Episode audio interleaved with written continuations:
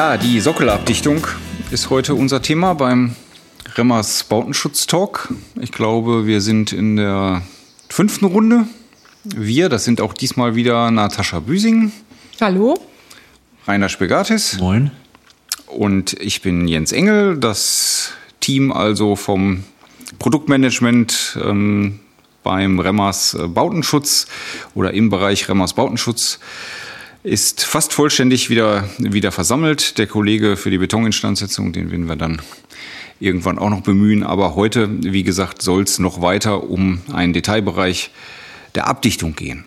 Ähm, insbesondere um die, um die Sockelabdichtung und vielleicht ähm, legen wir einfach mal damit los, dass wir mal definieren, was ist eigentlich der Sockelbereich. Vielleicht sage ich es mal so aus meinem ganz, äh, aus meinem ähm, na sagen wir mal, vorgetäuschten Laienverständnis heraus, ist der Sockel ja eigentlich eher das, ähm, wo das Haus drauf steht und was so ein bisschen aus der Erde rausguckt. Also so wie man sich das beim, beim Denkmal oder beim Obelisk oder so vorstellen würde. Wir können aber natürlich auch einmal aus dem Brockhaus zitieren, ja, wie vor über 125 Jahren, können wir mittlerweile schon sagen, ähm, ja, was dort zum Stichwort Sockel nachzulesen war. Und zwar ist es da so, dass da gesagt wird, der Sockel ist der sowohl zur architektonischen Schönheit wie zur Stabilität und zum Schutze dienende verstärkte Fuß oder äußere Vorsprung am unteren Teil von Mauern, Pfeilern und Säulen und anderen Gegenständen. Er wird bei Gebäudeumfassungen in der Regel aus härteren, widerstandsfähigen Werkstücken, Steinplatten und so weiter hergestellt, je nach Höhe und Ausdruck des Gebäudes mehr oder weniger kräftig ausgebildet und mit Gliederungen, also Sockelgesimsen, versehen, reicht gewöhnlich bis zur Höhe des inneren Erdgeschossfußbodens und dient außer obigen Zwecken zugleich der Aufnahme der Kellergeschossfenster. Und daraus lassen sich dann auch nochmal ja, Anforderungen an einen Sockel ableiten. Und zwar wären das einmal die Gestaltung, also sprich die architektonische Schönheit, der Feuchteschutz, also das härtere Material, was erwähnt war, die Statik und Lastabtragung, ebenfalls härteres Material und die Sockelhöhe, also von Kellergeschossfenster bis Oberkante, ähm, was haben wir hier, Erdgeschoss, Fußboden. Oh, war doch toll. Finde ich gut, dass man so ein technisches Thema in so schönen, blumigen Worten ausdrücken kann. Architektonische eine, Schönheit. Ja, genau. Das war zu Zeiten, als, als die, die Architekten und die Bauingenieure noch die, die gleiche Zunft gewesen sind und das noch nicht getrennt war. Also so ich als, als Ingenieur würde das wahrscheinlich anders ausgedrückt haben, aber es ist mal ganz gut, da, da mal ähm, naja, sowas mal nochmal nachzulesen und sich anzugucken, wie man das, wie man das früher so betrachtet hat. Also jetzt architektonische Schönheit hätte ich damit gar nicht so unbedingt verbunden, weil so meine Erfahrung der letzten Jahre ist eigentlich gewesen, dass die dass die Architekten zunehmend das eigentlich gar nicht sehen wollen, den Sockel, sondern dass man eigentlich möchte, dass das, dass das Gebäude ohne Sockel quasi so aus dem Boden heraus wächst, ohne dass man da irgendwie so eine, in Anführungszeichen, hässliche, hässliche Sockelzone irgendwie hat, die irgendwie abgesetzt ist vom Rest des Gebäudes und irgendwie anders aussieht. Wobei früher vor 125 Jahren hat man solche Sachen ja sehr häufig dann in, in Natursteinen noch ausgebildet. Das ist dann vielleicht auch ein bisschen schöner gewesen als äh, brauner Buntsteinputz, wie ich das so mhm. von manchen Häusern aus den 80er, 90er Jahren, aber heute gibt es das ja auch noch, dann, heute auch noch, dann genau. so kenne. Das ist jetzt gerade nicht so das, was ich als architektonische Schönheit bezeichnen würde. Also ich da, da bin ich dann schon mit einverstanden, dass man das so nicht mehr macht. Ja gut, aber gehen wir mal ein bisschen wieder in die in die technische Richtung. Also die modernen Regelwerke, die kennen mittlerweile den Sockel und ähm, der wird da auch äh, technisch beschrieben. Technisch beschrieben, sehr wohl. Also einerseits ähm, die, die Konstruktion des Sockels, die wir mit einschaligen Mauerwerk verputzt haben. Wir haben äh, ein zweischaliges Mauerwerk oder ein einschaliges, was mit Wärmedämmverbundsystem. Das sind so die drei großen Gruppen. Und äh, alle Zonen sind selbstverständlich spritzwasserbelastet. Das wäre schon mal ein Teil der Definition, ein spritzwasserbelastete Bereich und ist auch gleichzeitig der Übergangsbereich zum Erdreich. Von daher ist er immer wenigstens gegen Bodenfeuchtigkeit äh, abzudichten und ebenso gegen Spritzwasser. Das sind so die, die groben markanten ähm, Abdichtungsregeln, die man hier beherzigen sollte. Und gleichzeitig sollte man sich aber auch Gedanken machen zur Einbindung von Detail, nämlich Durchdringung, Widerwehren, bodentiefe Fenster, aber auch Türen. Gut, noch einen Schritt nochmal wieder zurück, also zu der Definition. Du, du, hast jetzt grundsätzlich schon, äh, schon beschrieben, aber vielleicht, äh, vielleicht bringen wir es nochmal einfach zahlenmäßig auf den Punkt. Das also 30 Zentimeter oberhalb Gelände sollte abgedichtet werden und 20 Zentimeter einbindend ins Gelände, damit auch hier die erdberührte Bauwerksabdichtung des Kellers zum Beispiel überlappend mindestens 10 Zentimeter rausgeführt werden kann. Ja, für mich ganz wichtig ist dabei, deswegen hatte ich einleitend so gesagt, naja, für mich ähm, so mit dem vorgetäuschten Laienverständnis ist der Sockel das, was ich sehe, was da irgendwie oben rausguckt. Und wenn dann so ein Gebäude jetzt gar keinen visuell erfassbaren Sockel hat, dann hat es irgendwie keinen sozusagen. Das stimmt aber natürlich nicht, sondern die Sockelzone ist definiert. Einerseits 30 Zentimeter oberhalb Geländeoberkante und 20 Zentimeter unterhalb Geländeoberkante. Das heißt, da sind wir ja im Bereich erdberührte Bauwerksabdichtung. Richtig, das heißt, einen halben Meter auszuführen in der Breite und äh, nach Geländeanpassung müssen auf alle Fälle 15 Zentimeter oberhalb des Erdreiches dann äh, als Sockelabdichtung noch funktionstüchtig sein. Falls jetzt aber auch durch den Verputz äh, dieser hineinragt, aufgrund der Geländeanpassung in das Erdreich, ist dieser separat auch abzudichten. Und ich glaube, da wird auch eine Lücke geschlossen mit der 18533, die sich dieser Putzabdichtung, diesem konstruktiven Feuchteschutz angenommen hat. Genau, das ist dann der, die, ähm, die Speziallösung sozusagen, wenn ich nochmal feuchteempfindliche Baustoffe habe, die dann auch wiederum ähm, ungeschützt, also quasi oberhalb der, der Abdichtung äh, liegend, dann nochmal ins Erdreich reinwandern. Das ist auch ein ganz guter Stichpunkt, ja, um darauf nochmal einzugehen, dass diese Sockelabdichtung auf der tragenden Konstruktion anzuordnen ist, wie eigentlich, wie eigentlich immer bei diesen, bei den ganzen Abdichtungen. Das heißt, für den Fall zum Beispiel, dass ich ein Verblendmauerwerk davor habe, also ein, ein Klinkermauerwerk, zweischaliges Mauerwerk, dann ist die Sockelabdichtung nicht außen auf dem Verblendmauerwerk anzubringen, sondern dahinterliegend auf der, auf der entsprechend ähm, tragenden Konstruktion. Ich möchte noch mal kurz ähm, darauf eingehen, wie das denn äh, zu bemessen ist. Also wir haben in der, in der Norm, in der heutigen Norm, in der 18533 ja eine eigene Wassereinwirkungsklasse für dieses Spritzwasser. Das ist ähm, in Kurzform W4E. Ist nicht so ganz sauber in meinen Augen definiert, weil ja, äh, Rainer grinst schon. ich frage mich immer, warum man das nicht auseinandergenommen hat, muss ich sagen. Ich will niemandem zu nahe treten, aber W4E beinhaltet in der Norm für mich jedenfalls eigentlich zwei verschiedene Abdichtungsbereiche, nämlich die Abdichtung in und unter Wänden, über die wir jetzt hier nicht reden wollen. Das ist also die Horizontalabdichtung im Mauerwerk gegen aufsteigende Feuchtigkeit und sie kombiniert das in der gleichen Wassereinwirkungsklasse mit dem Spritzwasser Schutz, also das, was wir eben definiert haben, 30 Zentimeter oberhalb und 20 Zentimeter unterhalb Geländeoberkante. Aber die Frage ist, äh, zu, die, zu, den Stoffen, die man da verwenden kann, kommen wir ja gleich auch noch. Aber die Frage ist, ähm, was werden denn da für, für Schichtigen vorgegeben, die dann entsprechend anzuordnen sind? Die Schichtigen selbst sind 2 mm, wenn ich mit einer mineralischen Dichtungsschlemme abdichte. Die muss selbstverständlich auch rissüberbrückend sein. Mit der könnte ich auch eine Betonkellerwand mit 2 mm Schichtdicke abdichten, nach der Norm, und somit dann gleichziehen. Ich habe dann eine Abdichtung von der erdberührten Seite bis in den Spritzwassersockelbereich hinein. Habe ich mit einer Bitumendickbeschichtung zum Beispiel zu tun, dann ist hier die Schichtdicke bei W1 E, das ist Bodenfeuchtigkeit, nicht drückendes Wasser, 3 mm, die dann zwangsläufig 10 cm überlappen sollte auf die Sockelabdichtung.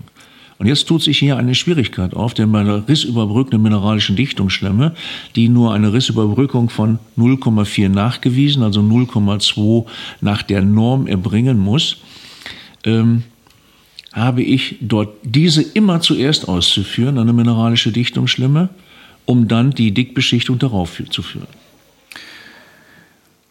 Gut, da, auf diese Übergangsbereiche und wie, wie bringe ich da was an, da würde ich gerne gleich nochmal noch mal vertieft drauf eingehen.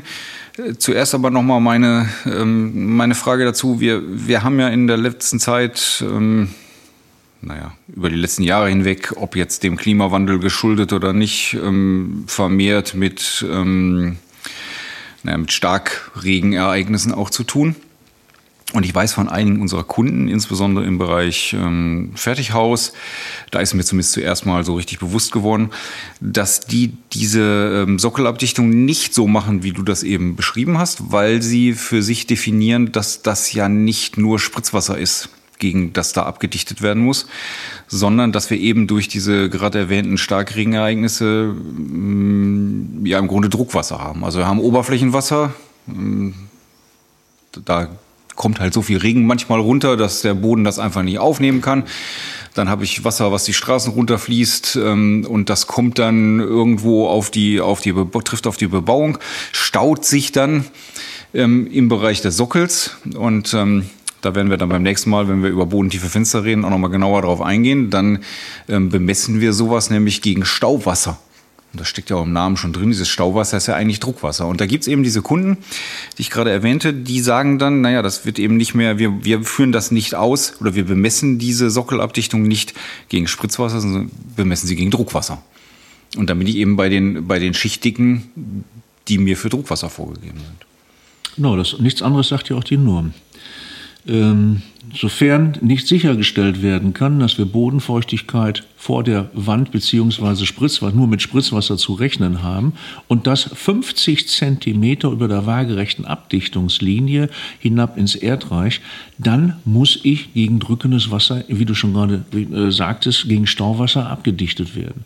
Denn bei bindigen Bodenverhältnissen würde sich zwangsläufig Niederschläge stauen und wir hätten genau diese Belastung vor, den, vor dem Bauteil, Sockel, aber auch vor den Fenstern und Türen. Genau, da haben wir es ja immer schon gehabt bei bindigen Böden, aber wie gesagt, mit diesen furchtbaren Starkregenereignissen packt der Boden das ja eh nicht. Und das kenne ich auch von meiner eigenen Wohngegend. Dann schießt das Wasser da die Straße runter in Sturzbächen und ähm, die knallen dann irgendwo ähm, ja, wenn man Glück hat, nur vor die, vor die Gartenmauer, aber im Zweifelsfalle auch ähm, vor die Sockelzone des Hauses, vor die Eingangstür und so weiter. Und dann ähm, muss da ja entsprechend auch eine Abdichtung da sein, die dann eben dafür sorgt, dass das Wasser da nicht, ähm, da nicht eindringt. Gut, ähm, dann, du hast das eben gerade schon angesprochen, Rainer, müssen wir uns sicherlich mal jetzt noch den, den Stoffen weiter zuwenden, die da eingesetzt werden. Was du gerade beschrieben hast, sind ja die, die klassischen Abdichtungsstoffe, also MDS, mineralische Dichtungsschlemme für den Sockelbereich und Bitumen für die erdberuhrte ähm, Bauwerksabdichtung. Wir haben aber bei einer der letzten Folgen ja auch schon über Reaktivabdichtung, Hybridabdichtung ausgiebig gesprochen und ähm, diese Art von neueren Produkten hat auch dort im Bereich der Sockelabdichtung entscheidende Vorteile. Ja, genau. Also wenn wir jetzt einfach mal von MB2K, Multibaudicht, ähm, also unserem Produkt ausgehend, äh, die Vorteile auflisten, dann wären das zum einen, ähm, zum einen ist das die Überarbeitbarkeit. Also ich kann ja, die Sockelabdichtung machen, kann später überstreichen, kann das Ganze verputzen. Das kann ich eben äh, ja, nicht bei jedem anderen Produkt. Genauso die Haftung auf allen möglichen Untergründen. Also wenn ich jetzt davon ausgehe, ich habe die Kellerabdichtung mit einer PMBC, mit einer Bitumenabdichtung, ähm, muss dann den Sockel abdichten, kann dann aber, wenn ich eine ähm, ja, mineralische Dichtungsschlemme, eine normale mineralische starre Dichtungsschlemme habe, nicht auf die Bitumendickbeschichtung draufgehen. Mit einer Reaktivabdichtung, also mit einem Produkt wie Multibaudicht, kann ich das. Das haftet eben auch auf alten bituminösen Untergründen, ähm, auch auf Bitumenbahnen. Also gar kein Problem, dann da den Übergang auch zu machen. Und genauso sieht es dann auch aus, da kommen wir später nochmal im Detail drauf, ähm, wenn ich im Bereich bodentiefe Fenster und Türen dann bin und da auch unterschiedliche Untergründe nochmal habe, wie Kunststoff, Alu, Holz, auch kein Problem. Dann haben wir verschiedene Verarbeitungstechniken. Also Multibaudicht MB2K ist eben nicht nur spritzbar und spachtelbar, sondern eben auch hervorragend schlemmbar und rollbar. Auch das im Übergang auf bodentiefe Fenster natürlich ein großer Vorteil. Und es ist einfach wirtschaftlich, ähm, weil ich eben mit der 2 mm Schichtdicke ähm, wie für MDS auch dann hinkomme und auch normgerecht mit 2 mm abdichten kann. Genau. Es sei denn, wie wir gerade besprochen haben, dass man da genau. jetzt sagt, also Wenn ich, ich will sage, hier ich bewusst gegen, gegen ja. drückendes Wasser abdichten, weil ich Stauwasser befürchte und dann, dann erhöhe ich die Schichtdicke eben, klar. Genau. Holz finde ich eigentlich auch ein ganz interessantes Beispiel. Du sprachst gerade von Holzfenstern, aber ich sage einfach mal Fertigteil genau. oder Fertighäuser in Holzbauweise, dass man also auch diese abdichten kann. Die 68800 macht natürlich einen Querverweis und sagt, alles, was für, für die erdberührte Bauwerksabdichtung nehmen kannst, kannst du auch auf Holzbauteilen nehmen, aber hier im Speziellen aufgrund der Rissüberbrückung und der hohen Klebefähigkeit idealerweise auch im Sockelbereich von Fertigteilhäusern ne, zu gebrauchen. Ja, genau. Es gibt vielleicht noch so ein paar Detailvorteile, die man noch, die man noch anführen kann. Also wir nehmen das bei, bei uns ja ganz deutlich wahr, dass sich, ähm, sagen wir mal, auch, auch handwerkstechnisch da ein bisschen was ändert. Wir propagieren das ja auch seit einiger Zeit schon. Ähm, dass man zum Beispiel bei dem, ähm, bei dem Übergang von der vertikalen Sockelabdichtung aufs äh, Fundament, dass man da nicht mehr, wie das klassischerweise eigentlich immer empfohlen worden ist, eine Dichtungskehle einbaut, äh, sondern wir empfehlen zunehmend dort Fugenbänder einzusetzen.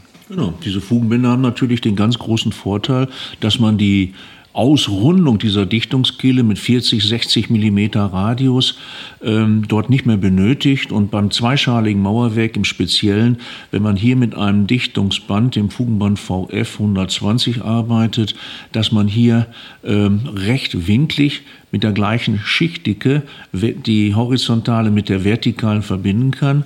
Und mit dem Vorteil, dass man die Dämmung erst gar nicht schwächen muss in diesem kritischen Bereich.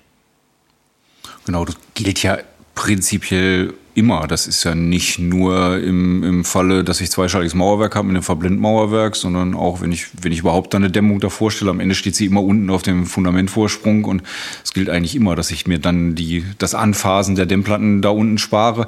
Außerdem habe ich kein zusätzliches Material, das ich für die Dichtungskehle anrühren muss, sondern ich bleibe innerhalb des Abdichtungsproduktes und bette eben das Fugenband entsprechend, ähm, entsprechend quasi also, rechtwinklig dann. Schöner Hinweis. Dann Eigentlich könnte ich auch Ausbruch stellen, wenn ich jetzt in der Untergrundvorbehandlung wäre, diese mit Multibaudicht und Quarzsand oder mit Sand verschneiden, sodass ich auch hier ähm, gröbere Fehlstellen damit im Vorab verschließen könnte. Da schlagen wir jetzt gerade auch noch eine Brücke. Wir haben jetzt ähm, ja sehr über den Neubau gesprochen, nicht ausschließlich natürlich, aber die, die 18533, auch das hatten wir ähm, ja immer schon mal erwähnt, bezieht sich eigentlich nur auf den, auf den Neubau oder bezieht sich nur auf den Neubaubereich. Wie sieht es im Altbau aus? Seit 2019 haben wir bei der Wissenschaftlich-Technischen Arbeitsgemeinschaft für Bauwerkserhaltung und Baudenkmalpflege, der WTA, ein ähm, Abdichten und Instandsetzen Merkblatt für den Gebäudesockel. Das 2019 herausgegebene Merkblatt geht auch gerade hier auf die Besonderheiten dem Altbau und vor allen Dingen Überlappungsbereiche zu einer Altabdichtung ein. Auch das hatten wir schon mal entsprechend ähm, durchgesprochen. Ist es ja so, dass wir mit den Reaktivabdichtungen da, Natascha hat es eben auch schon gesagt, total im Vorteil sind, weil das Zeug ähm, klebt einfach klebt einfach überall. Und natürlich brauche ich einen tragfähigen Untergrund, das ist klar. Also wenn da irgendwas lose wäre, sandend wäre, dann muss ich das natürlich zurückarbeiten, um auf den tragfähigen Untergrund zu kommen. Aber wenn ich zum Beispiel eine, eine alte Bitumenbeschichtung habe, oftmals ja keine Dickbeschichtung, sondern irgendwelche bituminösen Anstriche oder so, dann muss ich das nicht alles runterholen aufwendig, sondern ich kann das einfach ich kann das einfach da drauf lassen und somit ist äh, auch da die Reaktivabdichtung total im Vorteil, weil ich über fast alles drüber gehen kann und kann das entsprechend sauber abdichten und bekomme meine Haftung zum Untergrund. Mit Merkblatt 4.9 also der WTA, nachträgliches Abdichten und Instandsetzen von Gebäudesockeln, ist auch erstmalig die FPD aufgeführt als äh, Abdichtungsprodukt.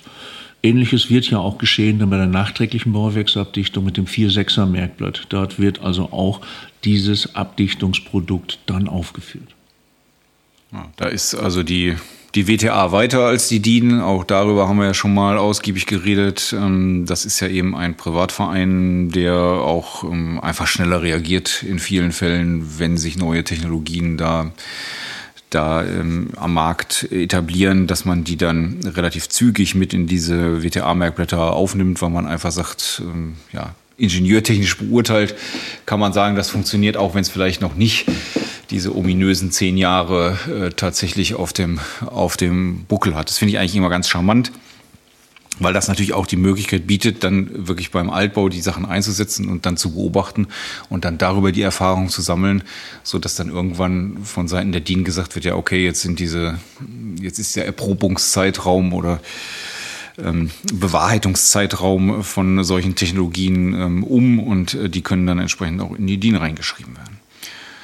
Ja, ich glaube, ähm, im Grunde haben wir es dann schon für den Sockelbereich. Wir wollen das hier nicht zu lang machen. Wir werden uns in der nächsten Runde dann ähm, mit der Einbindung bodentiefer Fenster ähm, und überhaupt bodentiefer Elemente äh, beschäftigen. Ähm, die Norm sagt ja da so ominös, das sei zu planen, sagt aber nicht im Detail, wie das funktioniert. Also deswegen glauben wir, auch das wird ein Thema sein, ähm, wo man nochmal im Detail genauer drauf gucken kann. Ja, damit wären wir diesmal schon nach einer relativ kurzen äh, Zeit schon, schon zu Ende. Auch ähm, an dieser Stelle wieder der Hinweis.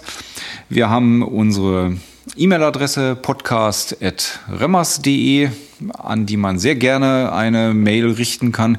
Dann bekommt man entsprechende Unterlagen äh, zugesandt dazu und darüber hinaus kann man auch Wünsche, Kritik, Anregungen loswerden. Genau. Und zusätzlich möchte ich auch nochmal den Hinweis geben auf unsere Sockelfibel, wo wir uns gerade den Problematik des Neubaus, des Altbaus, Übergangsbereich zu Fenstern und speziell auch zum Holzrahmenbau ähm, gewidmet haben.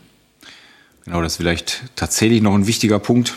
Ich wollte zwar nicht so viel Werbung machen, aber der Hinweis ist, ist total sinnvoll. Wir haben ja schon vor zehn Jahren fast damit angefangen, uns wirklich detailliert mit dem Thema Sockelabdichtung zu beschäftigen und ähm, haben damals eben für die, wie du es gerade genannt hast, äh, Rainer, für die verschiedenen Bereiche versucht, ähm, Detaillösungen zu finden. Die sind natürlich nicht allumfassend, also sie werden nicht alle Fälle abdecken, gar keine Frage, aber sie sind auf jeden Fall beispielhaft und man kann sich orientieren daran, wie im Detail tatsächlich äh, solche Abdichtungen dann letztendlich zu realisieren sind. Und außerdem stellen wir da eben Leistungsverzeichnisse und auch Kalkulationstabellen zur Verfügung, weil das sind natürlich, wenn man mal in die, in die Praxis reinguckt, sind das natürlich ähm, tendenziell die, die arbeitszeitmäßig aufwendigsten Arbeiten. Das dauert viel länger, als wenn ich da einfach in der Fläche ähm, die Abdichtung auftrage, weil ich da Ecken und Kanten habe, um die ich rumarbeiten muss, Fugenbänder einlegen muss, vielleicht eine Kante brechen muss ähm, etc. Und darüber hinaus auch Schnittstellen übergreifend. Wir haben eine Vielzahl, eine Handvoll Gewerke, die gerade an diesem Punkt zusammentreffen. Genau. Ja, auch das wird ganz dringend das nächste Thema sein, weil Schnittstellenproblematik verschiedener Gewerke ist ja immer so ein Thema. Ähm, auch das ist zu planen und das wird oft genug nicht gemacht. Der eine macht seinen Kram, der andere macht wiederum seinen Kram und ähm, um das dazwischen und die Übergangsbereiche kümmert sich dann keiner. Einer der typischen Problemfälle am, am Bau. Gut, dann würde ich damit diese Runde äh, beschließen und äh, wir sagen hoffentlich ähm, Tschüss, bis zum nächsten Mal. Vielen Dank fürs Zuhören. Tschüss. Tschüss, tschüss.